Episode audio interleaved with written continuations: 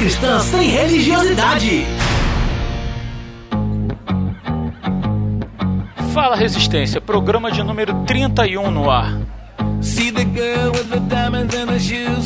She walks around like she's got nothing to lose. Just see the go getter. She's everybody's type. She's a queen of the city, but she don't believe the hype. She's got her own elevation, holy motivation. So I wrote some letters on big goals. I got faith in you, baby.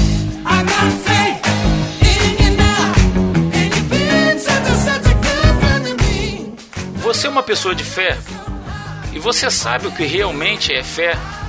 Você tem ideia do quão perigoso e destrutivo é confundir fé com positivismo? Quais as implicações da verdadeira aplicação da fé bíblica? Você tem fé que esse episódio vai esclarecer alguma coisa? Então bota fé na gente e vamos juntos. Eu sou Rodrigo Oliveira e todos os participantes desse programa estão proibidos de fazer a famigerada piadinha do crente bully. Ah, cortou a gente. Meu nome é Edivaldo fé demais não cheira bem. Fala galera, aqui é Rodrigo Muniz e andar com fé eu vou, que a fé não costuma falhar. Fala Resistência, aqui é o Will Soares e o plural de fé não é?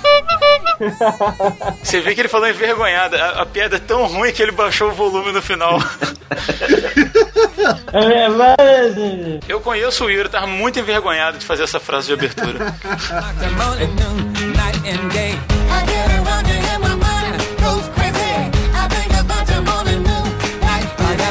Mas antes de a gente começar o papo, eu tô aqui mais uma vez com a Elane. Olá, pessoal. E quando a Ilane aparece, você já sabe que é para agradecer a participação da galera, né? É verdade. Tem um pessoal novo chegando, seja ouvindo os episódios, seja na fanpage do Facebook, escrevendo por e-mail. E a gente quer agradecer publicamente as pessoas que entraram em contato, pois tudo que fazemos, gente, é para vocês. Então fica aqui o nosso muito obrigado de toda a galera do Resistência Podcast. Para o Jorge e Luísa Fernandes de Santos, São Paulo. O Jonathan Nascimento de Santos, São Paulo. O Rômulo e a sua esposa Rosiana, de Bom Jardim, Rio de Janeiro. Ao Ramon também, de Bom Jardim, Rio de Janeiro. A Kelly Cristina, de Nova Friburgo, Rio de Janeiro. O Luan Brum, do Arrocha Podcast, que é lá de Paracambi, um amigão aí novo que chegou, participa de um outro podcast aí, cristão também, bem legal, deixa a indicação do Arrocha Podcast. Ao Gutenberg Borges, de São Paulo. A Tamires Oliveira, de São Caetano do Sul o João e Daiane, de Itajaí, Santa Catarina. O Rafael Chiapini, de Bom Jardim. O Rafael estava pedindo um beijo aí no ar, cara. Então ah. fica aqui um ósculo santo, macho. Um beijo bem barbudo para você aí. Rafael Chiapini, de Bom Jardim, Rio de Janeiro. A Karine Cristina dos Santos, de Itajaí, Santa Catarina. Ao Denis, de São Paulo.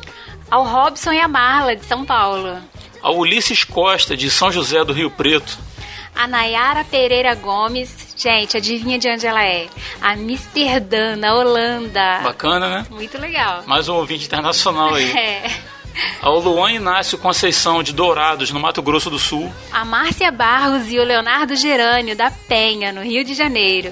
Ao Carlos Alberto Mantovan, de Adolfo, São Paulo. Ao Rangel Aguiar Taboca, de Goiânia. E a Glenda, que escreveu pra gente por e-mail, mas não disse de onde é, não disse o sobrenome. Mas se você estiver ouvindo aí, Glenda, você sabe que é com você. Muito obrigado aí. E se você ouve o Resistência Podcast, mas ainda não entrou em contato com a gente, ainda há tempo. Você pode nos enviar um e-mail através do endereço resistenciapodcast@resistenciapodcast.com. Ou mais legal ainda, gente, participar com a gente da Confraria Resistência Podcast no Telegram ou no WhatsApp. É, na descrição de cada episódio no nosso site, né, no www.resistenciapodcast.com, você tem um link de convite para entrar para a confraria. Entra lá, gente, é muito legal. É, e lá você vai poder trocar ideia, bater papo com a galera que participa gravando e também com os outros ouvintes do Resistência. E, e, isso é o mais legal disso tudo, porque a gente se amarra em conhecer gente nova, gente boa de Deus. É, mas então por agora é isso, né, pessoal? A gente já tá se alongando demais e o pessoal quer ouvir o programa. Beleza, então. Sem mais delongas aí, sem enrolação, vamos ao papo. early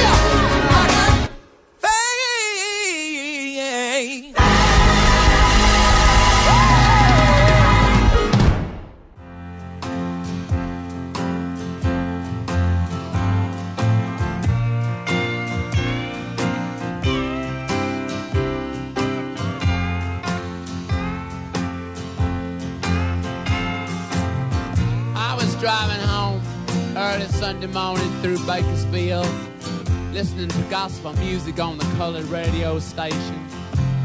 And the preacher said, You know, you always have the Lord by your side.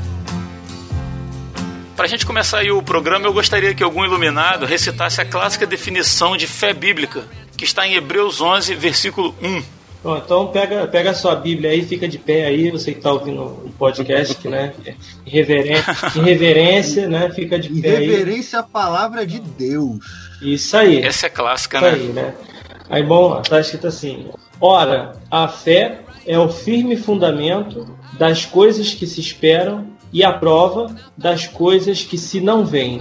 A minha versão aqui, a NVI, né? Ela é mais, mais simplificada, né? Ela diz: ora, a fé é a certeza daquilo que esperamos e a prova das coisas que não vemos. Eu acho que para a gente começar aí, acho legal assim a gente ressaltar que fé é diferente de torcida, né? E às vezes essas coisas elas meio que se confundem, né? Tipo, eu tenho fé que eu fui bem na prova ontem. Eu tenho fé que eu vou ficar livre dessa doença.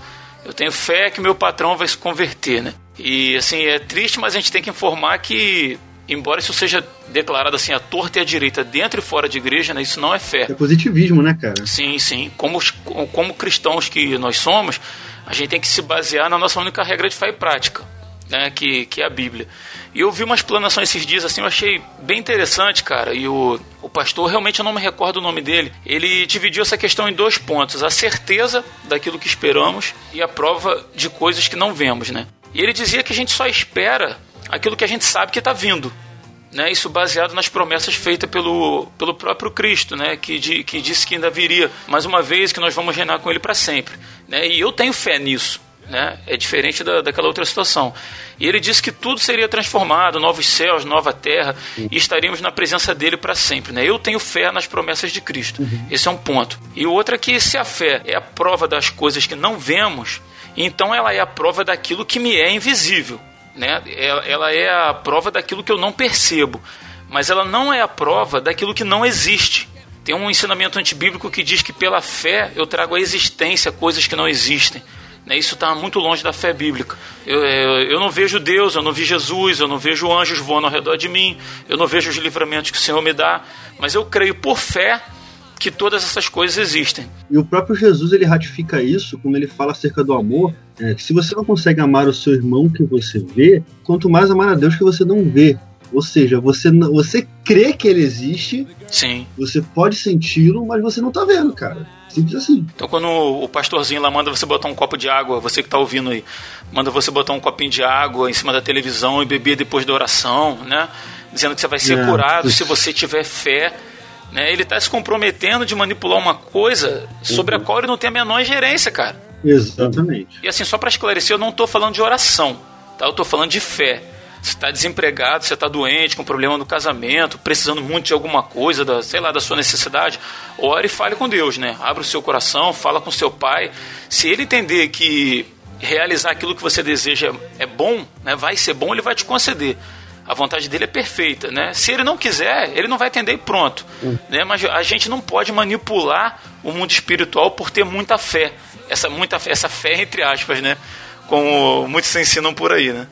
Tem uma outra definição de fé que vai dizer que a fé é a confiança na lealdade, no saber e na veracidade de alguém.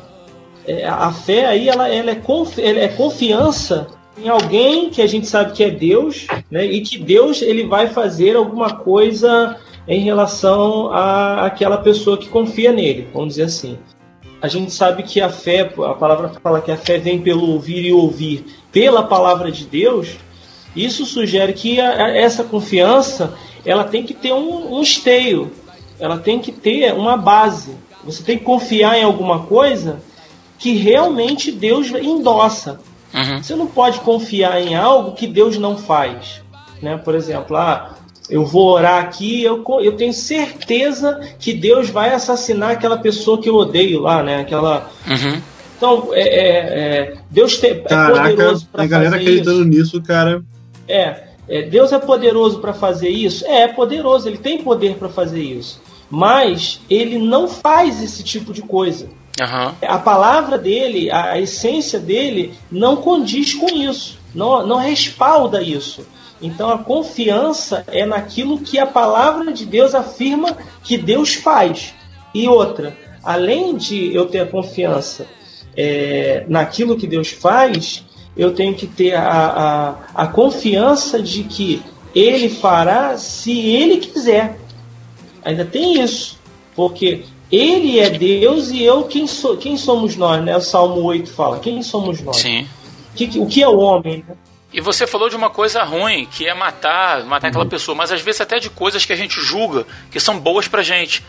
De repente a cura de um filho enfermo, por exemplo. Sim, sim. Né? sim. Se, se Deus entender que não, que não vai fazer, que não é o melhor, que não é o plano Uhum. dele, ele não vai fazer, cara. E a gente entende que é uma coisa boa, que é uma coisa justa ser pedido, né? É, a gente vai chegar né, nessa questão da cura daqui a pouco, mas é. Ah, então desculpa aí. Não, não, não, não tô né, divertindo, não. Eu vou, botar, eu vou botar no mudo aqui no final eu volto a fazer encerramento. Não, é porque a gente vai, a gente vai tocar, acabar tocando nessa questão de cura na hora que a gente fala sobre é, o, que, que, o que, que o Senhor ensina pra gente, né? O que, que a gente pode pedir, o que, que a gente não pode pedir. Sim, sim. né? Mas a gente tem que, já para abrir essa, essa conversa nossa, é lembrar que o objetivo da fé, vamos dizer assim, né? o porquê da fé, não é voltado para nós.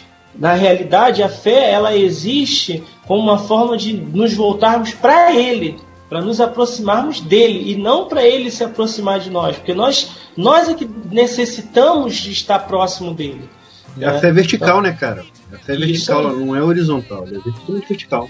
E o mais interessante é que não é natural nossa, vem dele. Né? A fé que habita dentro da gente, a palavra diz que vem dele, cara. Quero até acrescentar aqui para o pessoal uma definição de fé que eu encontrei no livro chamado Manual de Defesa da Fé, é, de Peter Crift e Ronald K. K. Taisley. É um manual de apologética cristã que foi editado pela editora Central Gospel, né, por incrível que pareça. Tem a foto do É. Mauro Cerulo? Não, não tem, não tem, Não né? infelizmente. Graças a Deus, Deus é bom. Deus é bom. É. Então tá valendo. Então, é, e aí esse ele dá uma definição de fé, cara, a- maravilhosíssima, né? Que a gente precisa distinguir o objeto da fé, que é aquilo que nós cremos, né? Que, que é o Senhor, que é a palavra, que é Deus, e o ato da fé.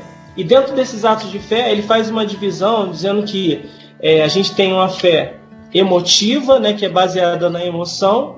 A gente tem uma fé baseada no intelecto, fala da fé volitiva, que é a fé baseada na vontade, e uma fé íntima, é, que é a chamada fé, que é, é a fé da salvação, né? a fé que é gerada pelo Espírito, que é isso que você acabou de falar. Né?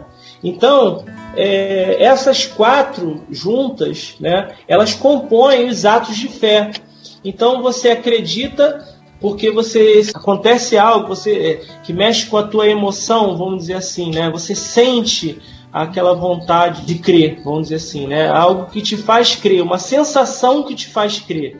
Aham. Só que ele fala que tem aquela tem a fé também que é baseada na- na- no intelecto. Você, no caso, você não não você crê. Você tem uma fé baseada na tua na tua convicção daquilo que você crê. Você leu, você estudou, você ouviu a palavra, você entendeu, aquilo entrou na tua mente, na tua inteligência, vamos dizer assim, e a partir dessa inteligência você acredita. E isso muitas vezes supera a emoção não anula, mas supera a emoção, porque às vezes a emoção prega peças no nosso coração, prega peças com a gente.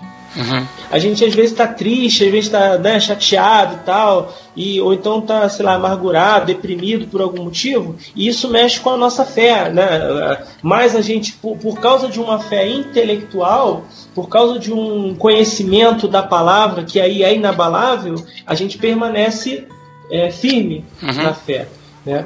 Agora, essa tanto a emoção quanto o intelecto, eles precisam motivar a vontade, Uhum. porque a fé volitiva é a fé da ação, ou seja, é a fé que não é só a fé da religião, a fé da crença. E muita gente crê, né, acredita e tal, ali na palavra, entende, né, é, sente, se emociona e tal, mas não é, não, não chega a ser uma fé que faz a pessoa tomar atitudes. Que, que mexe com a vontade, que faz a pessoa levantar do, do, do, do comodismo, né? usar o clichê né? do lugar de conforto, né? que faz a pessoa levantar da cama, do sofá, para ir lá fazer alguma coisa, para tomar atitudes em relação a essa fé. E compondo essa fé aí, vem aquela fé que é a íntima, que está lá no coração, que, que a, acima de qualquer coisa, que às vezes você nem, nem sabe por quê mas ela, ela, você no teu espírito, que é, que é aquela fé que testifica que somos filhos de Deus, né? Que é aquela, aquela presença, aquele preencher do espírito que nos faz continuar caminhando e que muitas das vezes nos leva para atitudes sacrificiais. É quando você toma atitudes pelo espírito que te identificam com Cristo porque é o próprio Cristo que está habitando dentro de você pelo Espírito, né? Então é aquela é aquela fé que faz você viver coisas que somente se você estiver vivendo pelo Espírito você vai viver, né? Que é o negar-se a si mesmo. Ame ao teu próximo assim como eu amei vocês. Que é diferente, não é o amar ao próximo como a si mesmo. Isso aí está é, tá num, num estágio, mas esse amor para além disso, uhum. que vai na direção contrária da minha própria vida, é algo que só pelo Espírito mesmo. É uma fé que é uma confiança que somente você consegue é, viver se você estiver cheio do Espírito Santo mesmo.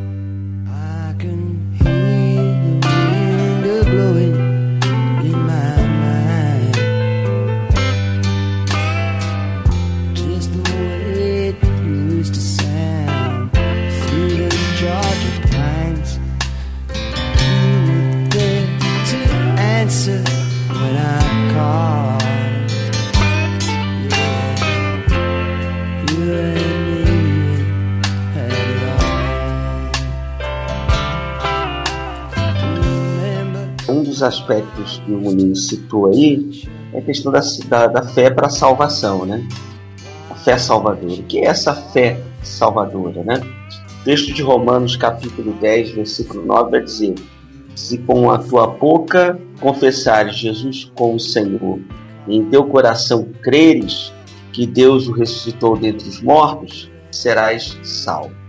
Então, é, eu acho que é importante a gente trazer essa definição com relação à fé salvadora, porque a gente tem até na própria palavra de Deus algumas falácias sobre a fé bíblica, né, sobre a questão da fé para a salvação, porque é, tudo gira em torno do nosso relacionamento com Deus. Então, toda a fé que é gerada, seja ela volutiva, né, tudo isso que o Luiz falou, uhum. a primeira fé que vai surgir no nosso coração é a fé para a salvação. Eu acho que ela é a base de todo o nosso crer em, em outras coisas também, coisas que nós gostaríamos que acontecesse na nossa vida, enfim. Ele é o início, né, cara? Ele é o início de tudo, né? É.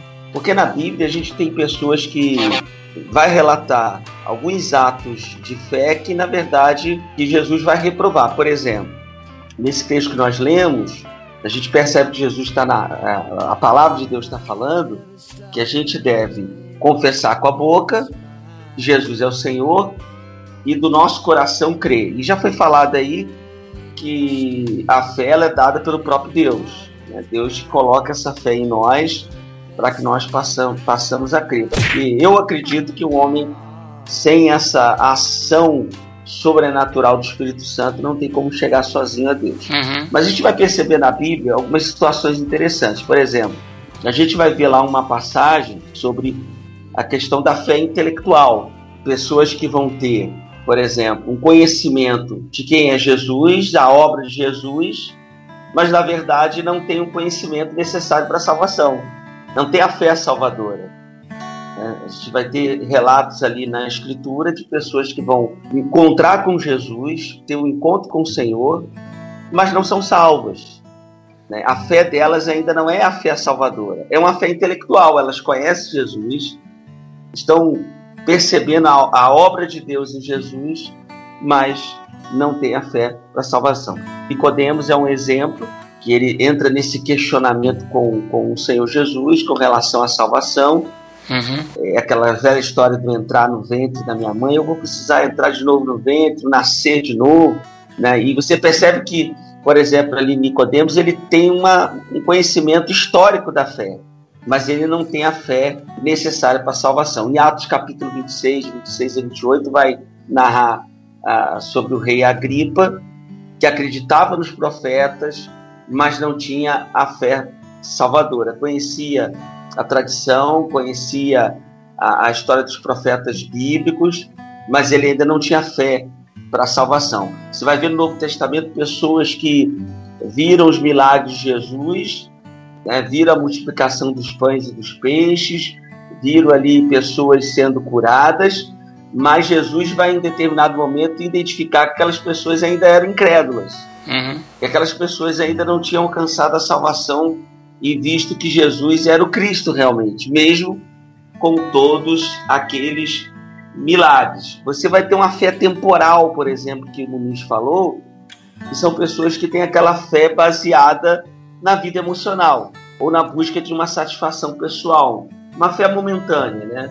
Aconteceu algo muito bom na minha vida e agora eu creio, mas daqui a pouco passa um período difícil e eu deixo de crer. E a gente vê isso muito nas nossas comunidades cristãs ou aqueles que se reúnem em casa, de pessoas que têm esse tipo de fé. Eu me lembro, não sei se o Will vai lembrar, de uma, de uma quando a gente congregou junto numa igreja, que tinha uma, uma, hum. uma irmã lá, uhum. que ela, ela disse assim, no coração dela, depois ela confessou isso, né? Que aonde ela alcançasse o que ela queria, ela ficava. Então, ao mesmo tempo, ela ia à igreja e ao mesmo tempo ela ia no centro de Umbanda. Eu lembro disso. Lembra, né? Então eu lembro que até é, eu lembro até que o irmão ficou sempre levantado, pastor, essa irmã não, não é convertida e não sei o que. O pastor lá no, nem dava bola para ele, né? Ele até sabia da história. Sim, Aí, como ela não conhecia, ela não conhecia, a, a, não conseguiu a bênção que ela queria na igreja, ela foi pro outro lado. Uhum. Não sei se lá ela conseguiu. Mas você vê, é uma fé baseada em quê? No seu ventre né? Vai buscar o interesse é, particular. Exatamente. Agora, a fé para a salvação sim, sim. é aquela que nos traz o desejo de ter um relacionamento íntimo e sincero com, com Deus. É uhum. É aquela fé que nos aproxima do Criador. Né? Porque a palavra nos ensina que nós fomos, é, por causa do pecado, todos nós fomos condenados à morte. Né? Todos nós fomos separados da presença do Criador, todos nós estamos é, é, distantes do Senhor e através dessa fé salvadora nós nos aproximamos dele. É, o nosso primeiro contato com a fé é a salvadora. É quando a gente conhece o Senhor e quando ele nos transforma de dentro para fora. E às vezes eu, é, às vezes não, eu creio que conforme o nosso relacionamento com o Senhor ele vai crescendo e a gente vai se tornando mais íntimo com o Senhor, as outras necessidades que nós temos, elas se tornam secundárias. A gente precisa desenvolver a nossa relação com o Pai, a nossa relação com a Trindade, com o Filho e com o Espírito Santo, mais íntima possível. Que aí a gente vai experimentar a verdadeira alegria, a verdadeira paz, a verdadeira felicidade. Porque, infelizmente, muitos de nós estão baseando a sua fé é, justamente na, nas questões pessoais da vida. É um carro, é, é, um, é uma. Eu não estou dizendo que você querer ter um carro novo ou você querer é, conquistar outras coisas, galgar é, algo na sua profissão, sei lá, que isso seja errado. Mas isso não vai se tornar o centro da minha vida.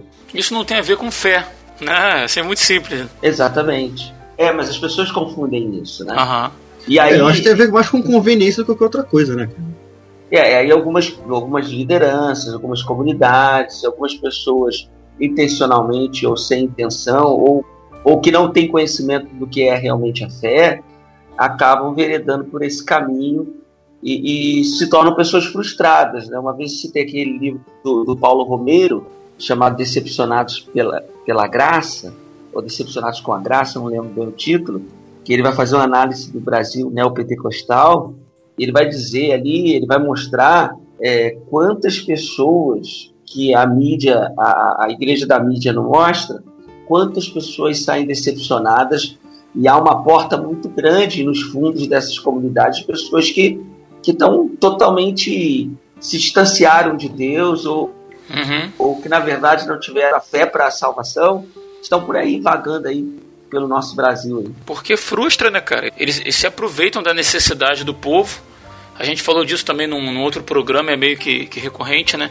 Pega um povo que tem necessidade, que não tem estudo, para de repente tentar um emprego melhor, tentar um concurso, alguma coisa nesse nível, né? Fazer uma, talvez uma faculdade, procurar uma condição melhor, em tese apresentam uma, uma forma de manipular o mundo espiritual através da fé e da contribuição financeira, uhum. né, e no final das contas alegam que se a pessoa não conseguiu foi porque ela não, tinha, não teve fé suficiente para isso, né, o que é muito triste, como o Ed falou, isso frustra a pessoa, né, quando a pessoa está ali investindo ali, às vezes até com sinceridade, né, de uma forma errada, mas está ali dando toda a, a fé, né, como torcida dela, né, como, como crença, né, eu, eu acredito que se eu fizer assim eu vou ganhar isso e tal, e não ganha uma vez, duas, três, quatro, e uma hora ela se frustra e uhum. acaba abandonando tudo, né. Não, e, e, foi o que você falou na, na questão da, da manipulação, né. Uma das características é, bem claras que o Antigo Testamento principalmente vai mostrar, e o Decálogo vai mostrar, os Dez Mandamentos, e, lá o primeiro mandamento, é, vai mostrar sobre a questão da manipulação. Por que, que Deus não permite que a sua imagem seja feita, seja criada uma imagem de escultura, né? Uhum. imagem nenhuma, mais especificamente a sua imagem. Por que isso? Porque o simples fato do homem construir uma imagem de Deus é uma forma de manipulá-lo, e Deus não tem como ser manipulado.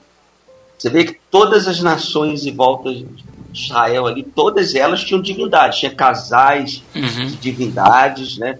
deuses da fertilidade, deusas uhum. femininas, todas elas eram representadas é, com imagens de escultura. Deus não pode ser manipulado, muito menos com a nossa fé ou uma chantagem que nós fazemos com Deus, né? Ah, então se o senhor não me der isso aqui, eu não vou adorar na sua casa, não vou louvar, né? Então, é, Deus não permite esse tipo de coisa. É, primeiro eu quero dizer que eu achei fantástica a definição de fé que o Muniz fez, porque eu, eu, pessoalmente não tinha esse conhecimento. Enquanto vocês estavam discorrendo aí, eu fui, eu fui catar né, a definição de cada um exatamente, de forma resumida. E eu achei, eu achei muito interessante, mas eu queria, eu queria abordar um, um passo um pouquinho mais para frente. É, eu creio que quando como, como foi falado, que a própria a fé para a salvação ela vem de Deus. E isso para mim é inequívoco. Para mim é, é, verdade absoluta. Uhum. Algo que todos nós já vivemos, vivemos e continuamos a viver até hoje. E eu creio que no, no, antes da salvação, antes do, do ser humano ser salvo, ser resgatado por Deus, ele tem essas fés, essa fé emocional, intelectual e volitiva que o Muniz falou, cara. Entendeu? O Muniz até comentou, comentou aqui com a gente em off e eu concordei muito com ele. O cara tem essa fé emocional dele, tem essa fé intelectual, essa fé volitiva, viva nele. A questão, a questão é que o ser humano ele é caído em tudo, sabe? O homem sem Deus ele é só um pedaço de carne.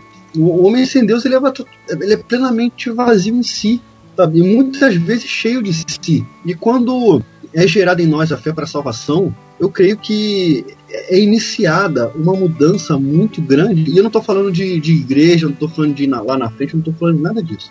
Eu estou falando acerca do coração do homem sendo transformado, impactado e, sendo, e a fé sendo gerada por Deus, para Deus e através dele. Eu creio que essa fé emocional, intelectual e volitiva, ela saia do âmbito horizontal e começa a se vir para o âmbito vertical. Uhum. Sabe? Que Deus ele começa a, a, transformação na gente. A gente. Muitas vezes a gente vê, vê transformação de gênio, vê transformação de, de atitudes. Mas eu creio que haja também uma transformação na nossa fé a partir do momento que a gente tem um ponto genuíno com ele. Sabe? A nossa fé emocional ela se volta para ele, a gente para de tentar fazer barganha com ele. A nossa fé intelectual ela, ela padece porque a gente não consegue entender Deus. Então a gente só decide confiar sabe? E a nossa, nossa fé volitiva, ela se volta para Deus acreditando que a vontade dele é melhor do que a nossa.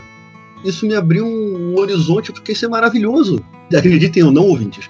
Existem pessoas dentro da igreja que não, não, não são salvas, cara. Entendeu? Nunca tiveram encontro com Deus. Elas são. Muitas vezes estão ali pela comodidade, muitas vezes estão ali pela, pelo grupo, pelas pessoas. Uhum. sabe? Mas eu creio que, que Deus tem poder suficiente para resgatar essas pessoas, para salvar essas pessoas e começar esse processo de mudança interna. E, e, sendo gerada essa fé, é, essa fé vertical, depois que ela é gerada, eu creio que gera aquilo que Paulo fala sobre a paz que excede todo entendimento, no qual você consegue, você vai aos poucos encontrando o seu equilíbrio em si mesmo e em Deus, porque a gente aprende a confiar muito mais do que a gente confiava. Consigo, eu consigo enxergar isso. Até agradeço o ministro por essa, por essa aula aí, porque para mim foi, sinceramente, Resistência Podcast transformador. Transformador. Oh. Muito bom, oh. cara. Por nada. Houve conversão nesse, nessa. Houve uma reconversão, cara. A festa no céu, né? A festa no céu. O pecador se arrependeu. Glória. Eu vou falar. Eu tô realmente impactado, cara, com essas definições, porque eu nunca tinha parado pra pensar nisso. Tô realmente impactado. Deus te abençoe. Daqui a, daqui a pouco ele vai ser arrebatado aí. Tomara. Deixa o menino rodar. Eu não faço mais. Deixa Deus pegar esse menino. tem aquela música Deixa os meninos rodar, então tem que botar no, no, no fundo aí no, no, nessa hora. Eu nem conheço isso. nem eu, mas tudo bem. Eu posso ser crente menino, o S-Show vai.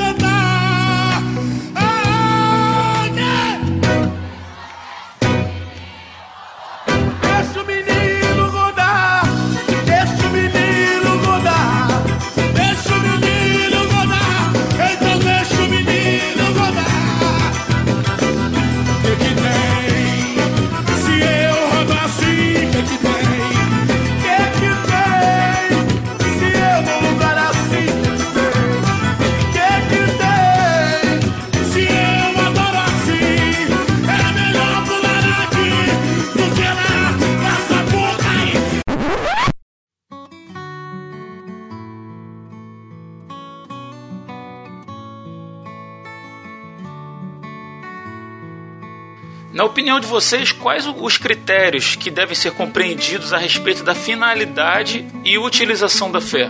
Seguindo aí a mesma o mesmo texto base aí que a gente está lendo de Hebreus 11, né? Se a gente avançar um pouquinho mais, versículo 6, que também é clássico, né, que a gente lê bastante, Aham. que ele, ele diz assim: ora, sem fé é impossível agradar-lhe, ou em algumas versões está agradar a Deus, né?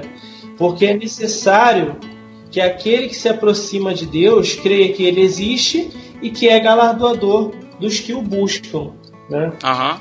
Quando eu li esse texto, pensando nessa, nessa questão aí que, que a gente levantou, eu pensei que a finalidade da fé, como eu já até adiantei um pouco antes, na realidade é amar a Deus.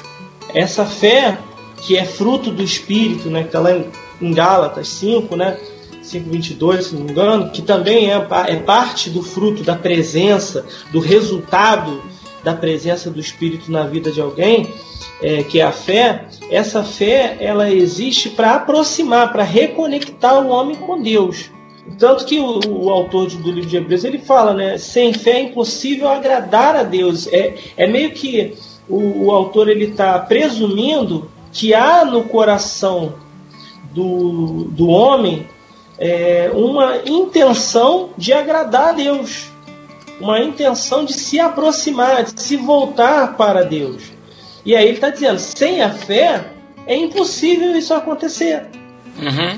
Então, é, é, ele na realidade não está dando uma, uma sugestão para que a gente procure ter fé para poder agra- agradar a Deus. Não, ele está dizendo assim: se você é alguém que está buscando agradar a Deus, ou que está se sentindo inclinado para agradar a Deus, ou para amar, para servir, para adorar a Deus, isso é um sinal de que no seu coração existe a fé, de que isso é um fruto da presença do Espírito, essa, essa inclinação, porque sem fé é impossível agradar a Deus.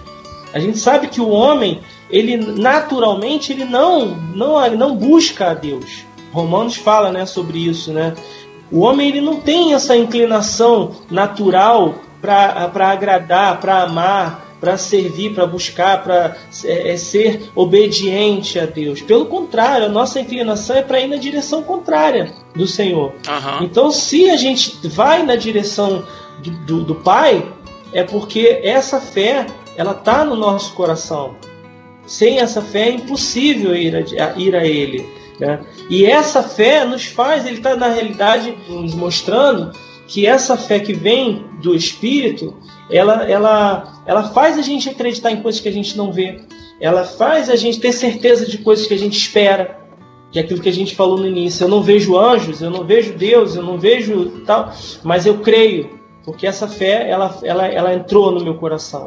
Eu um dia ouvi, um dia ouvi a palavra, né, seja, seja de que forma tenha sido, seja por, pela pregação da palavra, seja pela leitura da palavra, seja olhando a criação, que também é uma manifestação da palavra, né? Uhum. Sendo olhar, olhando para a vida de Jesus, é, é, é, que Ele é a palavra, né? Eu, o, o Espírito é, implantou no meu coração essa fé.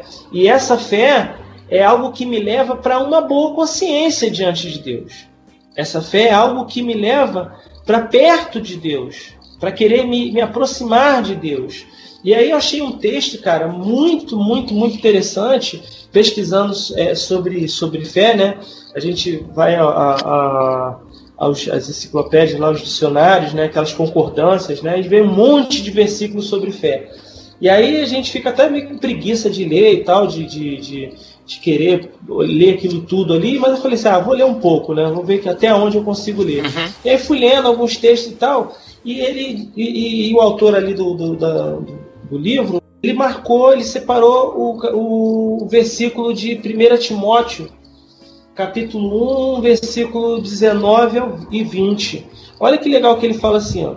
Aliás, eu vou ler o 18 também para fazer sentido. Este mandamento te dou, meu filho Timóteo, né? Paulo escrevendo que, segundo as profecias que houve acerca de ti, milites por elas, boa milícia, conservando a fé e a boa consciência, rejeitando a qual alguns fizeram naufrágio da fé.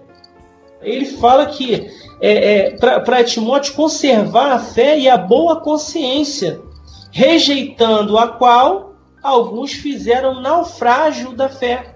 Ou seja, ele está ele tá falando de pessoas que não se preocuparam com em atender ao chamado, à voz do Espírito no coração deles, cara que é a questão da boa consciência. A consciência a gente costuma falar, né, que é que, que fala no nosso ouvido ali, nos dizendo que estamos certos ou errados, mas a, a, a, gente sabe que quem é essa consciência. Né? A palavra fala que né, o Espírito que nos que convence o homem da verdade, da justiça e do juízo, é o Espírito Santo de Deus. Uhum. Então, o Espírito Santo é, é, é presente na nossa vida, ele vai nos convencendo, é, não da, da, da, da, nossa, da nossa é, é, como alguém que aponta o teu pecado e fala assim, ah, não, você vai para o inferno, você perdeu a salvação. Não, não é isso. Mas ele te admoesta, o Espírito te incomoda, na tua consciência, ele fala ali na tua consciência para que você mantenha uma boa consciência diante do Senhor.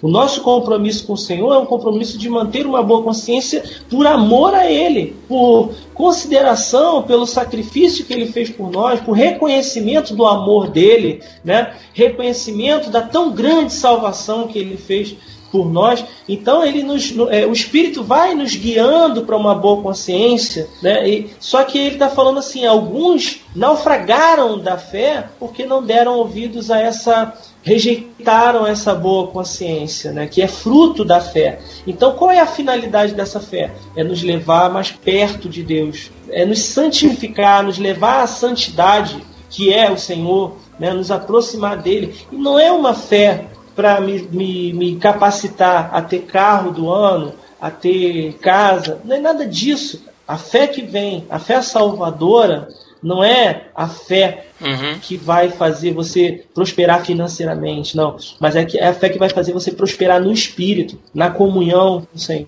É porque muita gente pensa que, que a fé é, é uma espécie de uma arma espiritual, né? Que você vai conquistar para ser usado em seu próprio favor, né? E não é nada disso, né, cara? Nada disso. Até na definição que Paulo faz em Efésios 6, né, que ele faz a, ele faz usa a ilustração da armadura, né, de Deus, né, revestivos de toda a armadura de Deus e tal. É, ele não coloca a fé como uma arma de ataque. Ele não coloca a fé como uma, uma massa ou como uma espada. Não, ele coloca a fé como um escudo.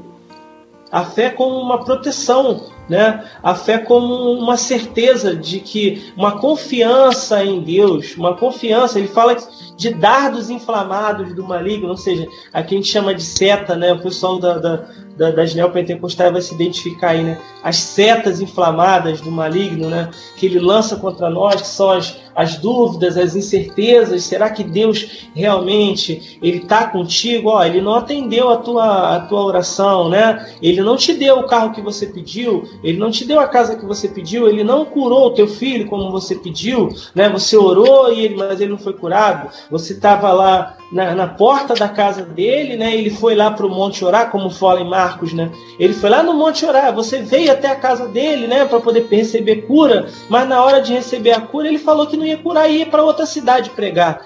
Então essa, esses são as setas é, é, malignas que vêm contra nós, mas que essa fé que vem do Espírito nos faz é, absorver essas, essas setas, aliás, resistir essas, é, é, esse impacto dessas setas e, e, e, responder com a confiança no Senhor, né?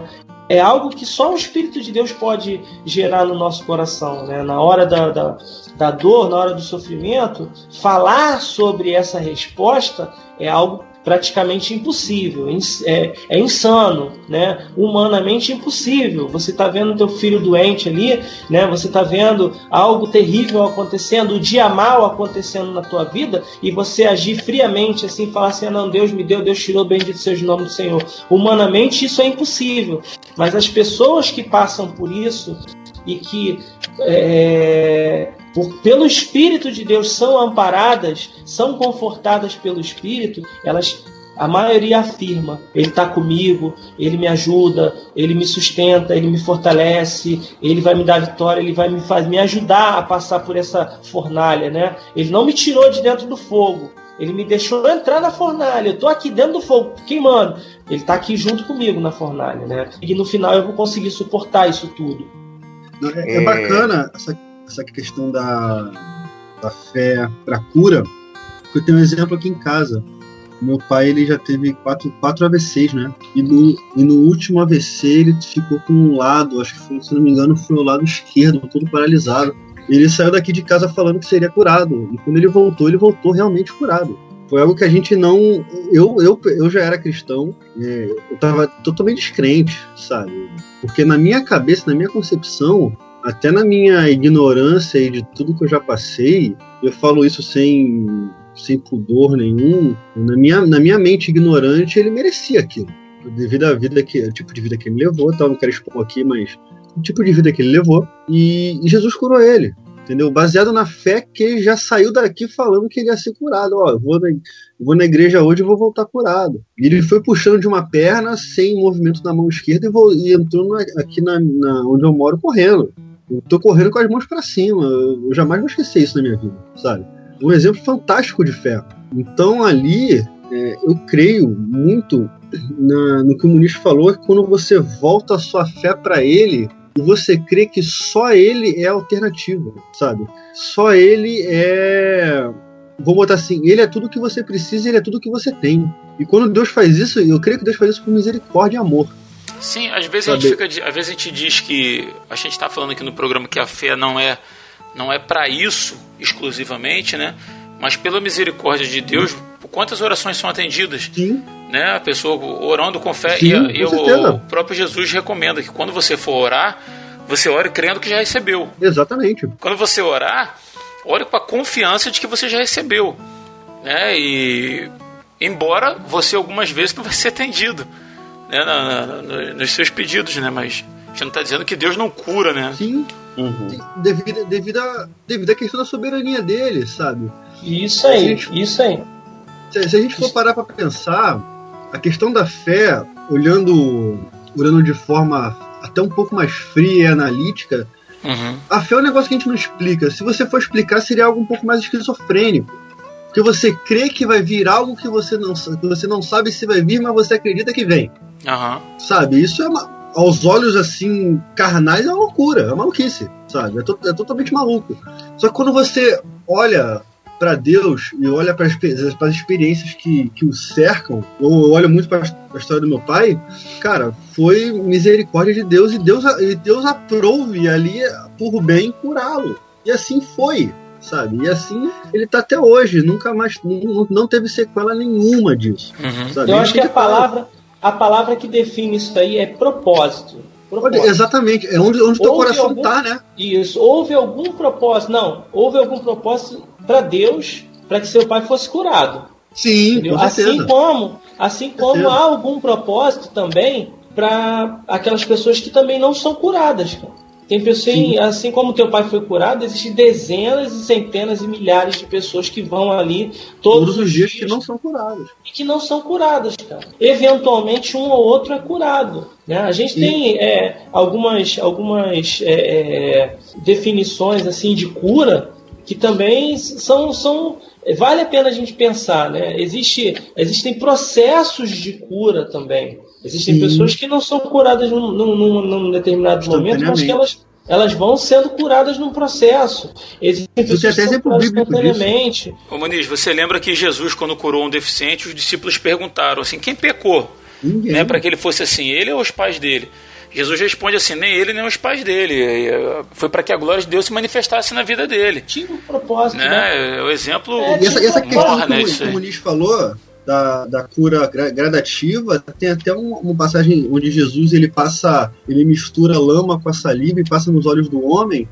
Ele passa a primeira vez, o cara não é curado totalmente. Ele vai lá e passa a segunda, Uhum. sabe? O cara é curado. Ele podia ter feito, podia ter feito, mas ele achou melhor não fazer. Então, mas a fé, a Louco. fé, ela, ela, a, a- fé, ela não, a, a, a, ver se vocês entendem o que eu vou falar. Uhum. A fé que vem pelo Espírito, ela não é uma garantia positiva. Tipo, ver se você entende. É diferente. Até vocês estavam falando sobre positivismo e a gente não pode confundir positivismo com confissão positiva. São duas coisas diferentes. Positivismo é um, é um pensamento sociológico, filosófico, não tem nada a ver Sim, com isso. Mas a confissão positiva é outra coisa, né? Que você, a, a- que, que tudo vai dar certo para você. A fé não tem conexão com con- confissão positiva. A fé, como eu falei, ela, ela existe pelo Espírito para te aproximar de Deus. Ponto. Agora, se nessa aproximação, para você se aproximar de Deus, Deus escolher curar você, legal. Agora, Que se seja. que seja. Agora, se não for dessa forma, se ele quiser deixar você 38 anos ali sentado no chão ali esperando o momento certo para a coisa acontecer, ele vai deixar. Ele pode também deixar você morrer da doença que você tiver. Eliseu morreu da doença que tinha. E, e- e Eliseu foi um dos homens mais usados por Deus que andou sobre a face da terra. Uhum. Um cara que os ossos dele ressuscitaram morto. Você tem noção do que, que é isso? Mas aí é que tá. Eu tenho fé de que quando eu morrer eu vou estar com Cristo. Ele me prometeu isso. O espírito dele que age em mim, a fé que ele me deu, me fazem ter a certeza de que quando eu morrer eu vou estar com Cristo. Isso aí. Mas em momento nenhum, é, Jesus me prometeu que ele vai me curar de uma eventual doença que eu tenha. Aleluia. Certo? Então, assim, Aleluia. isso, isso é da Aleluia. vida. Se eu, não morrer de doença, eu vou morrer de velho, vou morrer de tiro, vou morrer de acidente. Eu vou morrer se Jesus não voltar até o final dos meus dias. Entendeu? Então, assim, Isso por isso lá atrás, eu já, quando eu comecei dizendo lá a respeito de que é, a gente tem a- é a certeza daquilo que nós esperamos e a prova daquilo que não vemos, né? Então é, tem que saber fazer essa diferenciação para não vender um, um peixe errado, né, cara? É, a gente precisa lembrar o seguinte: o que é a confissão positiva? Que tem pregado muito por aí, esses caras, Kenneth Hagin, Ben Hinn e outros caras e tal. Eles se baseiam naqui, que, no, no, homem, né? Que o homem é Deus. O homem é, é é ele que determina. Deus não tem nada a ver com isso. Deus está abaixo do homem, Deus está obrigado, sujeito ao homem, né, por causa da, da confissão positiva. Deus tem que fazer, tem que obedecer o homem. Aham. Mas a, a- a palavra mostra claramente para nós que o próprio Jesus, cara, ele se submeteu ao Pai. Senhor, faça seja feita a tua vontade, não a minha. Eu só faço aquilo que o meu, que meu pai manda. Eu, eu só estou aqui para cumprir a minha comida, é fazer a vontade do meu pai. Ou seja, ele, sendo Deus, se fez homem, cara, se fez obediente ao Pai. Como que eu posso querer ser maior que o meu Senhor, cara? Como é que eu posso querer ser maior do que Deus? A gente conhece, sabe quem é que, que, que quis ser maior do que Deus, né? Então a gente já imagina, a gente já imagina de quem vem a, a, a, a doutrina, né? Do Will. Uhum. Então, cara, a gente tem que entender que essa confissão positiva, isso aí é satânico, cara. Isso aí é demoníaco, cara. A gente não pode se colocar acima do Senhor, a gente tem que se colocar no nosso lugar e esperar que o Senhor faça a vontade dele. Se a vontade dele, Aham. que é boa, perfeita e agradável, incluir a cura, legal, beleza. Agora, se não incluir, Amém. Never mentions the word addiction in certain company. Yes, she'll tell you she's an orphan after you meet her family.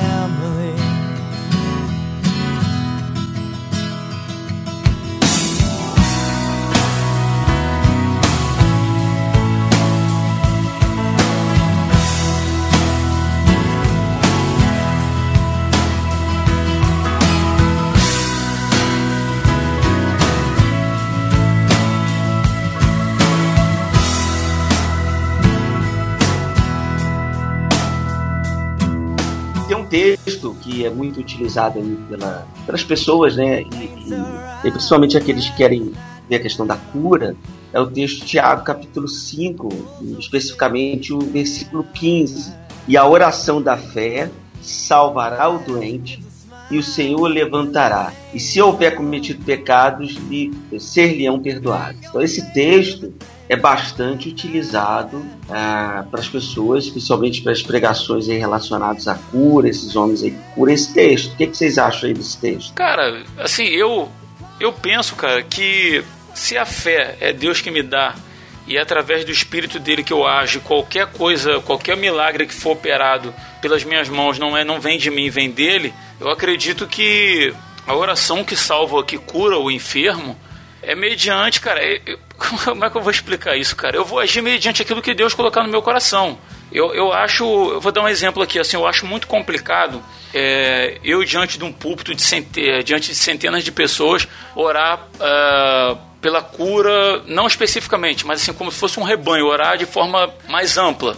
Ou dizer que aquele famoso hoje o seu milagre vai chegar, como eu já disse, né? A pessoa, a mulher chega, hoje o seu milagre vai chegar, ela ouve lá na igreja, ela recebe, chega em casa, ela toma uma coça do marido cachaceiro. E o milagre não chegou. E por outro lado, eu já vi acontecer, já contei isso também, do, a Ilane está passando muito mal, uma enxaqueca muito séria, de estar ali chorando de dor e o pastor que estava com a gente lá, um amigo nosso, o pastor Gilmar, olhar para ela, botar a mão na cabeça dela, orar e dizer o que ia acontecer, e aconteceu e passou. Sabe, assim, não é uma coisa que, que eu vejo todo dia acontecer.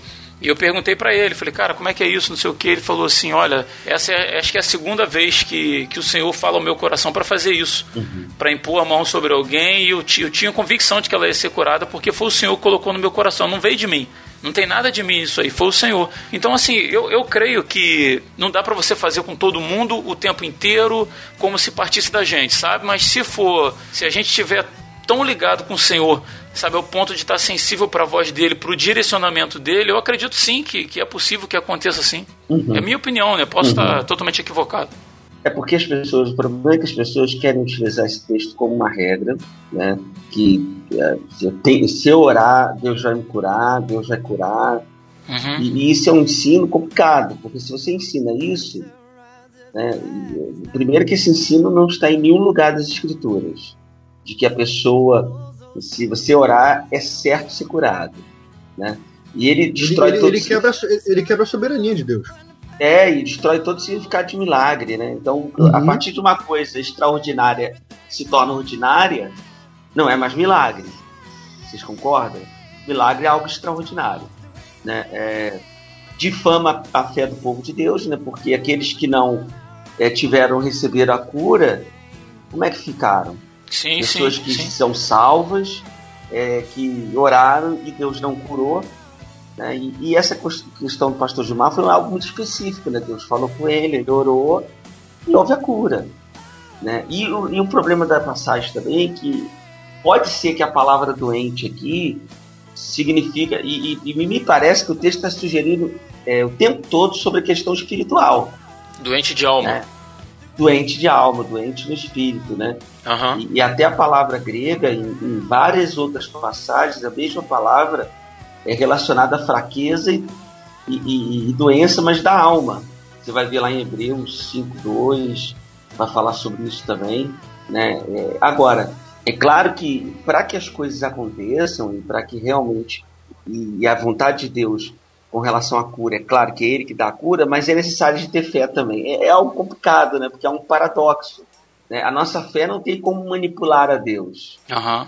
Mas ao mesmo tempo, para que Deus faça a sua obra e Ele queira curar, é necessário que a gente creia, né? Não é uma troca, não é uma barganha. Por exemplo, um texto assim que eu acho maravilhoso é aquele texto Marcos capítulo 2, de 1 a 12, quando narra a, aquela história do paralítico que desce na, do, do, telhado. Do doente, uhum. é, No versículo 5 é muito interessante porque Jesus, o texto vai dizer que Jesus viu a fé deles, não era a fé especificamente do paralítico, do doente, ele viu a fé dos caras que, que improvisaram lá uma padiola, uma maca, e, porque, possi porque ele... possivelmente também, Ed, hum. o, o, o, doente ele podia estar sem fé nenhuma já, ele podia estar totalmente descrente da vida, sabe? Então, e, e, aqui, e, aqueles amigos foram a última esperança dele, né? Pode ter sido isso também. É, e, é, é interessante isso porque é, é, a fé ela pode ser também uma questão de que eu orar por uma outra pessoa, no caso dele ele orou pela irmã é, Elane e ela foi curada. Pode ser a fé dele. Olha que coisa interessante, cara. Agora é fantástico. Mas é, é, Deus falou com ele, Deus colocou isso no coração dele, ele sentiu, Deus estava falando com ele, estava sensível a ouvir a voz de Deus e aconteceu. Agora, o problema é que as pessoas pegam isso e manipulam as outras. É o que a gente tem visto muito e é triste isso. Né? Fora todos os efeitos especiais que são feitos, né? as pessoas que são contratados, infelizmente, isso é fato. Né? Há toda uma manipulação dessa, dessa fé, da boa fé das pessoas, né? pessoas que estão ali é, até desejosas de ser curadas, não estão ali é, barganhando com Deus, mas precisam, necessitam daquilo. Mas nem sempre Deus vai curar, nem sempre Deus vai curar o filho que está com câncer, às vezes vai levar, né? E aí entra o que o Muniz falou, né? Nossa relação com Deus, a nossa fé com Deus e é algo sobrenatural que acontece em nós, da gente aceitar essas coisas, que pode ser que Deus queira levar um filho nosso, né? E, e, e aí a pergunta, será que a gente vai continuar na presença de Deus? Eu tenho um pastor amigo, amigo meu, é um homem de Deus mesmo, que Deus levou o filho dele. Né? Era uma pessoa assim, íntegra, uma pessoa crente, ele toda a família, passou um processo difícil com o filho doente, né? E, e, e foi uma... E acredito que tenham orado muito, orado, chorado diante de Deus, né, cara? Choraram, igrejas oraram, né? É, várias igrejas de várias partes aí do Brasil né? oraram e Deus levou. Né? E, e, às vezes a gente fica assim, meu Deus, por que isso? Né? Por que, que às vezes um traficante ali, que muitos não querem que o cara viva, o cara toma um monte de tiro e vive? Por que, que uma criança de 9 anos Deus resolve levar? E o, o legal disso tudo depois foi que surgiu até um ministério, né? um novo ministério na, na vida dele para ajudar pessoas. Porque ele viu a dificuldade que foi ter que vir para o Rio, porque ele era da, perto de você aí, Cachoeira de Macacu. Uhum. É, ele precisou ficar aqui no Rio, ele precisou de pessoas para ajudar, para acolher, e isso acabou desenvolvendo um ministério na vida dele, um novo ministério para ele e a esposa, para ajudar pessoas e crianças que estão com câncer e, e precisam ser transportados de um lugar para outro, precisa de uma ajuda. Bacana. Mas assim, é, tem coisas que a gente não tem explicação. É a vontade de Deus, ela é soberana, não tem como a gente. A gente pode até questionar como Jó questionou, Né? Não é pecado questionar, mas é, tem coisas que fogem ao nosso controle. Né? Como diz um, um, pastor uma certa vez, a gente, a gente acha que tem o controle da nossa vida e tem controle de tudo, até de Deus. Mas a gente não tem controle de nada. Tudo que Deus nos dá, nós administramos. Porque nem a nossa vida nós, nós temos controle. Deus vai nos levar amanhã e a gente não vai ter o controle de dizer assim, eu não quero ir. Verdade. Né? Nossa vida não nos pertence. Deus é o Senhor de tudo. Eu acho assim, voltando de novo ao texto lá de Hebreus 1 que a gente começou falando sobre a certeza daquilo que esperamos e a prova das coisas que não vemos, né, a respeito da fé, a gente não pode perder nunca o foco de que nós somos peregrinos nessa terra. A gente vai embora daqui, sabe? Seja o meu filho de, de 13 anos que vai amanhã, ou eu que vai depois de amanhã, cara, a gente não sabe, como o Ed está falando, né? a gente está vivo hoje aqui, não sabe o que, que vai acontecer daqui a 10 minutos. E às vezes a gente se apega tanto a essa terra, uh, as ocupações daqui, que a gente acho que deixa amortecer um pouco aquela certeza de que nós não somos daqui. Né? A gente, uhum. o fim da gente não é aqui, é estar com o Senhor. A gente vai para um lugar melhor e se a gente tiver essa consciência, a questão da, da doença, da morte, da, da finitude da vida, ela passa a ter um pouquinho menos de peso para a gente. Assim, é, é, inevitável. Nós somos humanos, né? A gente vai chorar pelos nossos entes queridos, é, é normal mas a nossa certeza maior, a nossa fé tem que estar fortalecida nisso, de que nós não somos daqui, cara. Não, né, o Senhor tem algo melhor pra gente. A, a, a morte não anula as promessas de Deus Amém. pra gente. O texto de Hebreus 11 eu recomendo para quem estiver ouvindo esse podcast. Pega o texto de Hebreus 11 e, e lê ele todo lá. E você vai ver que fala de diversos exemplos de, de pessoas que viveram pela fé. Né? Fala de Abraão, de Sansão, Davi e tal, e muitos outros que é, foram cerrados ao meio, outros que se recusaram a serem libertados da prisão, porque pela fé eles almejavam algo maior, né? Ele, algo maior que a própria vida deles. Eles sabiam que eles eram, que eles eram estrangeiros nesse mundo. E no texto de Hebreus 11, quando se refere a essas pessoas, assim, em lugar nenhum diz que pela fé foi que eles acreditaram em Deus né, diz que eles obedeceram a Deus pela fé. Uhum. É, eles morreram porque eles tinham uma certeza absurda no, no, nos corações dele de que Deus cumpriria todas as promessas que foram feitas a eles, né? E na, na esmagadora maioria dos casos, eles não viram em vida as promessas se cumprirem. Uhum. Né? E mesmo assim, eles jamais abriram mão de sua fé, né? mesmo diante da morte. Então, a morte é, é só uma passagem. Eu acho que foi Max Lucado, é, Max Lucado que disse que a morte é um, é um mergulho para os braços do Pai, né? E que a gente, não, não, pela fé, nunca perca essa esperança. Né? Quer falar aí, Muniz? Muniz pediu para falar aí.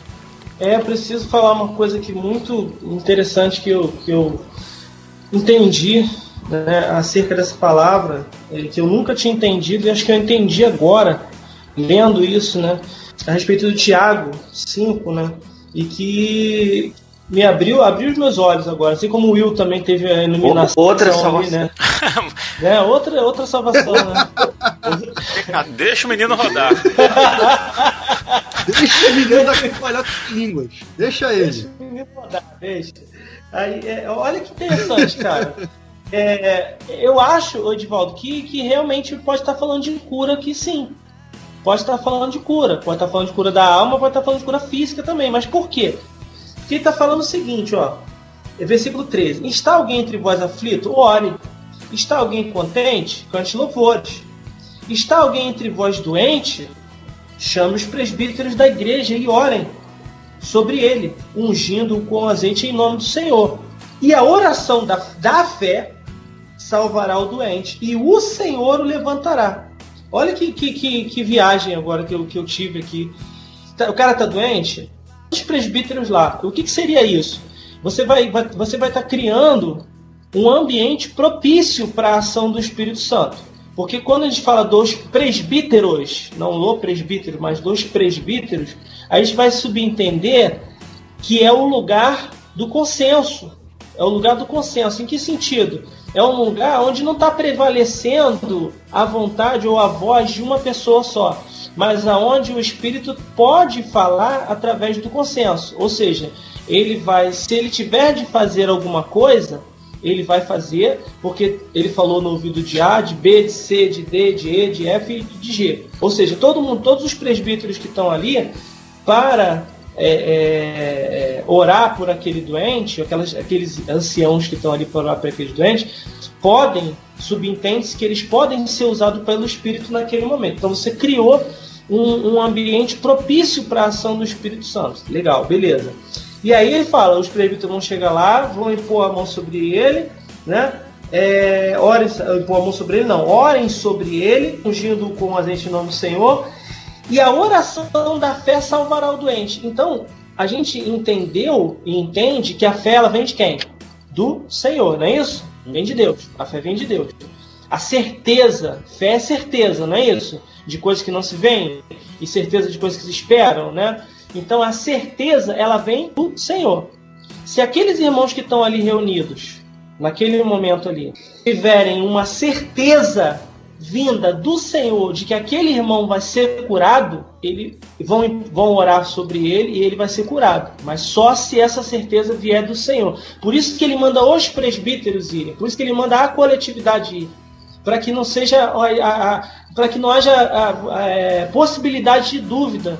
Mas se testificou na cabeça de um, de, de todos, vamos dizer assim, se testificou na cabeça de todo mundo, nossa, o Senhor colocou no meu coração aqui que nós devemos orar por esse irmão e ele vai ser curado. E o outro testificou, irmão, eu também senti a mesma coisa. Não, é, realmente, eu senti no meu espírito também o Senhor falando que ele vai curar esse irmão aqui hoje. E o outro, caramba, eu senti a mesma coisa também. Então vamos orar por ele, ele vai ser curado. Por quê? Porque será uma oração da fé, uma oração que partiu de uma certeza que veio de Deus. E aí me fez lembrar da passagem que eu estava lendo encafifado hoje, pensando naquela passagem da figueira, né? E Jesus amaldiçoa a figueira ele fala para figueira: nunca mais nasça fruto de ti. E aí, no dia seguinte, eles passam lá, a figueira tá murcha. Cara, aquilo ali me intrigava e eu ficava pensando assim: meu Deus, que, por que isso? E agora, por entendendo essa questão da fé, ele, e Jesus responde para ele, eles falam para Jesus: Jesus, olha a figueira aí, cara, tá, murchou. Ele fala, cara, tem de fé, acredita. Aí, nesse sentido, Jesus está falando: acredita naquilo que Deus fala com você, cara. Porque certamente, se ele está falando isso, quem colocou no coração dele, já que ele só faz aquilo que o pai manda ele fazer, quem é que mandou ele, orar, ele amaldiçoar a figueira? Foi o pai. Por algum propósito, por algum motivo, o pai mandou ele amaldiçoar a figueira. Porque, pela lógica, não tem é, é, motivo óbvio para Jesus amaldiçoar a figueira. Não era tempo de figo? Né? A Bíblia fala que não era tempo de figo. E aí ele, ele amaldiçoou a figueira que não estava no tempo, então tinha algum propósito, não era uma coisa normal, era, era algo extraordinário, né, Edvaldo, que ele estava fazendo ali naquele momento. Então, uhum. ele vai obedecer à ordem do Senhor e vai amaldiçoar a figueira. E aí Jesus está dizendo para os discípulos o quê? Tenha fé em Deus. Ou seja, quando Deus colocar uma certeza no teu coração, se Deus colocar uma certeza, ou se Deus te der uma ordem, se Deus disser para você, impõe a mão sobre aquela pessoa ali, ou, ou, ou impõe a mão não. Se Deus disser para você, é, se Deus disser para você, ora, se Deus disser para você, ora por aquela pessoa ali, para que ela seja curada, cara, não, não, não duvida, vai lá e ora que ela vai ser curada. Mas se ele não disser, aí a coisa não vai rolar, não vai acontecer. Não adianta. Foi o que aconteceu com o rapaz lá que orou pela tua esposa. Ele ouviu do Senhor, obedeceu a voz do Senhor, orou pela tua esposa e ela foi curada. Agora, tem pessoas que querem passar à frente de Deus e ir lá e orar por pessoas.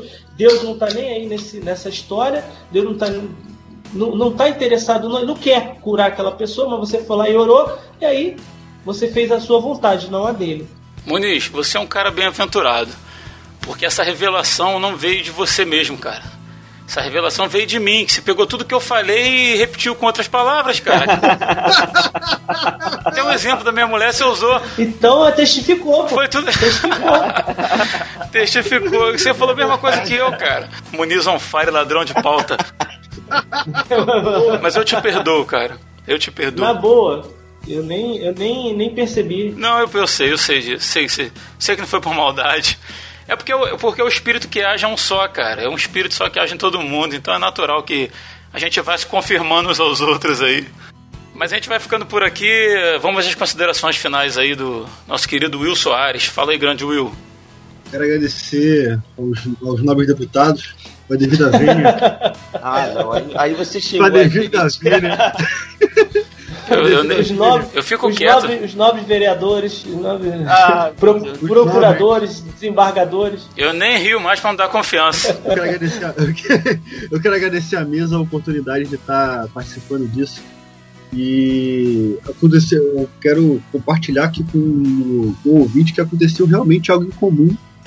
Deu, é, que no- normalmente não acontece na RP. Deus falou nossos corações Nossa, full- online full time. normalmente não acontece de Deus falar aos nossos corações, A cara. gente fala tudo Online- da carne. Não, não, deixa eu falar.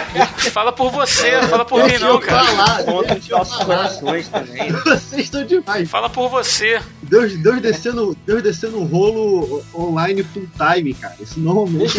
Deixa o menino rodar, deixa o menino rodar. Não, Deus, Deus dando entendimento, dando um entendimento assim realmente sobrenatural acerca do assunto na hora, Bacana isso, né, cara? sabe? Pelo menos isso não tinha acontecido comigo, não, cara. Sincero, vou ser sincero. Eu fiquei, quando o Muniz ele deu aquele entendimento acerca do, da, do tipo de fé, eu fiquei, fiquei aqui embasbacado, cara. Então, que. Ficou como quem sonha, né? ficou como quem sonha, né? Quem sonha. Fiquei fiquei como quem sonha, babando e tremendo. Então, molhei a cama toda. Então que, que, que o ouvinte que ficou com a gente até o final, que ele possa ser tão impactado quanto todos nós fomos, Amém, cara. Amém. sabe? Você que tá, você que tá ouvindo esse, esse RP, você saiba que somos quatro pessoas que for- fomos totalmente é, impactadas pelo poder do Espírito Santo nessa noite. Legal. E que você também seja impactado pelo, por esse mesmo poder. Amém. E obrigado por tudo, Rodrigo. Obrigado à mesa dos novos diplomatas. Até a próxima. Valeu. Grande Rodrigo Muniz. É, eu queria agradecer também né, a oportunidade de estar aqui falando com você, ouvinte, que está aí até agora conosco, né?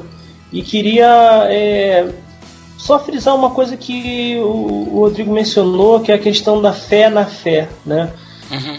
Cara, você que tá, tá ouvindo a gente, não, não, não, não, não, não, não se, não, não se limite a, a acreditar só naquilo que as outras pessoas vivem, cara. Né? Porque o, o, o, o homem de Deus que está lá na frente, né? ele tem experiência com Deus, e ele vai orar por mim, ele e Deus vai usar aquele homem para mim. Não, cara, pelo amor de Deus.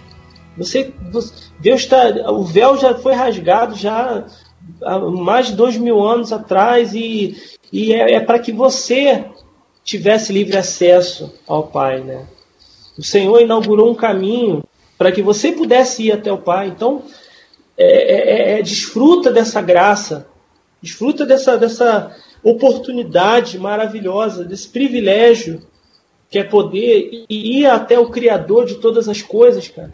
E, e, e- e ter a tua experiência com Deus, sabe, aí no, no secreto, aí no teu quarto, ou no, no teu trabalho, aonde você estiver, no ônibus agora ouvindo o podcast, se você estiver dentro do carro ouvindo, se você estiver, sabe, que você tenha a tua experiência com Deus agora.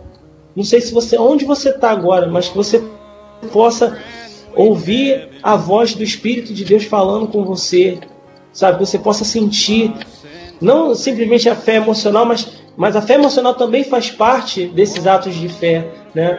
Mas que você possa perceber que se você está aí, se você está buscando, se você está, sabe, se alimentando do Senhor, é porque o Espírito está testificando com com o teu espírito que você é um filho de Deus. Não tenha dúvida no teu coração. Não sei se eu estou falando isso para alguém em específico, mas não tenha dúvida no teu coração mais. Você pensava assim, poxa, será que Deus está comigo? Será que Deus está do meu lado? Será que é, o Senhor me perdoou dos meus pecados? Será que eu mereço? Eu te digo, ninguém merece. Nós só nós temos livre acesso pelo, pelo sangue. Verdade. Jesus, ele, ele nos garante isso. É Jesus que nos garante, não é você. E se você tem esse desejo no teu coração, é porque o Espírito já está no teu coração e já está te, te levando até o Senhor. Te, é, regozija o teu coração, alegra o teu coração agora com essa certeza de que Deus te ama e Ele te salvou. E Ele garantiu na cruz vida eterna para você com Ele. Então desfruta disso, descansa no Senhor É, essa é a palavra que eu queria deixar para você hoje, em nome de Jesus. Amém, cara. Legal. Obrigado amém, aí, tá? Pela sua participação. Mais uma vez, é sempre muito bom, muito gratificante estar contigo aí. Falou? Amém, amém. Obrigado você. Tamo junto. Grande Edvaldo. Eu aceito, eu aceito, eu aceito. Opa, peraí. Você aceita, meu mano? foi, foi, foi abençoado estar com vocês e Deus falou profundamente no meu coração também. Oh, legal, cara. E espero que todos é, ouçam a voz do Espírito, ouçam o Senhor falando. Saiba que você é, é, você não precisa mais de um sacerdote que tem que levar as suas orações, os, os teus pecados a Deus. Você é o sacerdote, Deus chamou você, você pode falar com o Senhor, você pode se derramar na presença dEle, colocar o teu coração no altar do Senhor, falar com Ele, e Ele vai te responder, porque Deus não nos deixa confundidos. E nós louvamos a Deus pela vida de cada um aqui desse projeto, né? Que Deus tem nos abençoado, uhum. que continue abençoando não só as nossas vidas, mas principalmente daqueles que, que ouvem, que participam, que estão é, ligados com a gente e a gente vai estar sempre orando por vocês também. É o bacana é que a gente faz para eles, né? A gente faz para quem ouve, né? É. E a gente, Exatamente. pela misericórdia de Deus, acaba, acaba sendo abençoado também, acaba aprendendo, né? Cada vez mais uns com os outros. Isso é muito legal. Ed, obrigado aí, tá? Eu que agradeço. Valeu mesmo. Sempre bom estar com vocês, cara. De, de coração mesmo. Sempre muito bacana. Então é isso, galera. A gente vai ficando por aqui. Obrigado você que ficou aí até o final. Não deixa de mandar pra gente teu feedback, tá? Dizendo o que, que você achou do programa, o que, que você achou do episódio. E se foi bom para você, compartilhe com seus amigos. Ajuda a gente a expandir essa mídia podcast aí. Valeu? A gente vai ficando por aqui até o próximo dia 20. Eu sou Rodrigo Oliveira e se você está ouvindo isso, você é a Resistência. We should never be discouraged. Take it to the Lord in prayer. Can we find a friend so faithful who will all our sorrows share? Jesus